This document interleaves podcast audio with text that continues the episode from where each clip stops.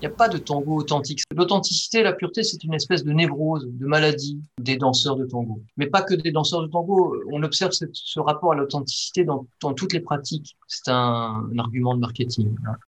La plupart des danseurs de tango sont accrochés à l'idée qu'il y aurait un tango de Buenos Aires, le tango euh, authentique le tango pur, tel qu'il se danse dans les milongas. Les gens prennent l'accent. Et en fait, bah, n'importe quel amateur qui va à Buenos Aires revient un tout petit peu désappointé parce qu'il se rend compte sur le terrain qu'il n'y a pas un tango.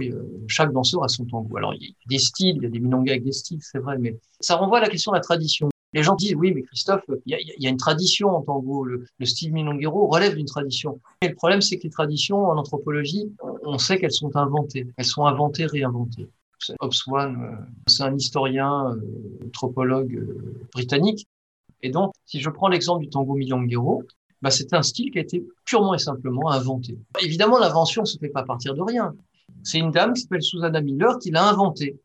Elle a été voir plein de vieux danseurs, puis elle s'est rendue compte qu'ils dansaient tous différemment. Et puis elle a essayé d'unifier cette manière de danser. Elle en a essayé de faire une patte un peu commune.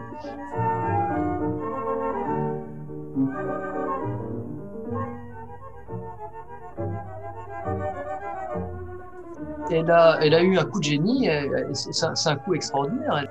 Et c'est devenu cette manière de danser très proche, très intime, qui était effectivement dans les années 90 et 80, quand le tango revient après la dictature, une manière de danser dans certaines milongas du centre-ville. Ce que les danseurs qui dansaient un peu à la périphérie à Buenos Aires à l'époque appelaient le, tango à, des, fils à papa. C'était des, milongas plutôt de, de, bourgeois, classe moyenne un peu bourgeoise. C'est pas le tango des prolétaires. Les prolétaires dans la périphérie dansaient ouvert. C'était aussi des vieux milongueros. Ils faisaient des vraies figures. Ils faisaient déjà des colgadas et des volcadas. Ça existait déjà. Dans la tradition, déjà, ce qu'on se rend compte, c'est que historiquement, elle, est très riche, est très variée. donc, le style milonguero prétend dire que la tradition, c'est ça, alors que c'est juste une petite partie. Donc, ça a été réinventé. Susanna Miller, euh, son, coup de génie a eu beaucoup de succès mondialement, parce c'est le style aujourd'hui hégémonique, hein, c'est le style le plus, répandu aujourd'hui. Ce style permet de, s'approprier assez rapidement les rudiments du tango. Et dans lequel on peut avoir, c'est vrai, c'est l'avantage des sensations, du plaisir et un partage entre les partenaires assez rapidement. C'est finalement un style assez limité. Alors attention, les milongueros vont te dire, mais non, pas du tout, il y a une richesse rythmique extraordinaire. Oui, il y a une richesse rythmique extraordinaire, mais qui est limitée en termes de, mise en jeu corporelle. Comme on reste très très proche, il y a plein de choses qu'on ne peut pas faire. Le problème de l'enseignement de ce style, c'est qu'on enseigne aux apprenants à, faire des petits pas dans le monde de la danse au sens large. On sait que dans toutes les danses, on a du mal à passer du petit au grand. On amène à, faire danser des gens tout petits alors qu'ils ont 20 ou 30 ans. Ils, ont, toi, ils sont dans ta tranche d'âge. Moi, quand on arrive dans la tranche d'âge, qu'on s'approche de la soixantaine, euh, je suis d'accord, je veux bien danser tout petit parce que j'ai de l'arthrose, j'ai mal au dos, j'ai des problèmes de genoux, euh, le tango milonguero, c'est ce que j'appelle, je sais que je vais me faire plein d'ennemis, hein, mais je, m'en moque, c'est ce que j'appelle un tango de vieux. Pas pour des vieux de 60 ans, pour des vieux de 90 ans, qui ont vraiment des problèmes physiques, des problèmes euh, importants.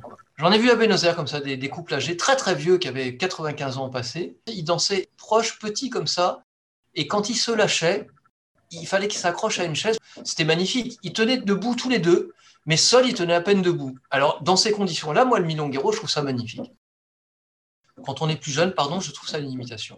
Deuxième aspect, je trouve que c'est un tango réactionnaire, de droite, parce que corporellement, c'est un tango qui nous prive de tous les apports du champ de la danse, de tout le corpus théorique qui a été rebrassé, réinterprété par le champ de la danse contemporaine.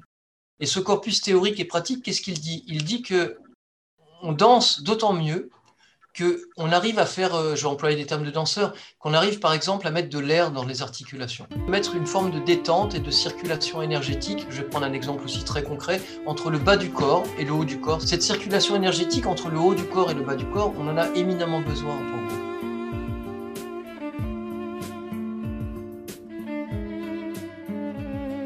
Tous les danseurs que nous admirons en tant qu'amateurs ont cette circulation énergétique. Elle ne peut s'établir, elle ne peut se, mettre en œuvre que s'il y a une, forme de détente corporelle, une forme de prise en compte corporelle de ce qui se passe chez moi pour ensuite être à l'écoute de l'autre, du partenaire. Et cette détente corporelle ne, peut advenir s'il y a des crispations, s'il y a des tensions, s'il y a des, points de blocage, des nœuds dans le corps, des, des cuirasses corporelles. Or, dans la mise en œuvre du milonguero, bien souvent, on observe des gens qui ont les épaules levées, qui ont les bras tendus, des, hommes qui serrent les femmes, des, femmes qui disent aux hommes Mais serre-moi davantage, je ne te sens pas.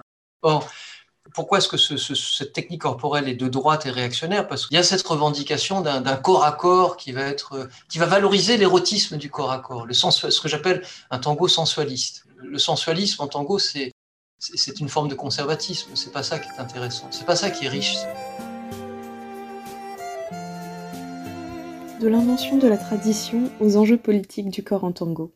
Cette semaine, Christophe April aborde la création du style milonguero dans les années 70 et 80 et ses implications pour la danse. Un sujet que l'on creusera encore dans le prochain épisode. Une fois de plus, les noms cités dans l'épisode, Upshawn et Susanna Miller, figureront dans la description sur SoundCloud.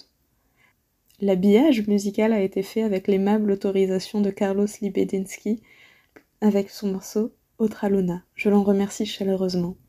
À bientôt dans Los Pasos.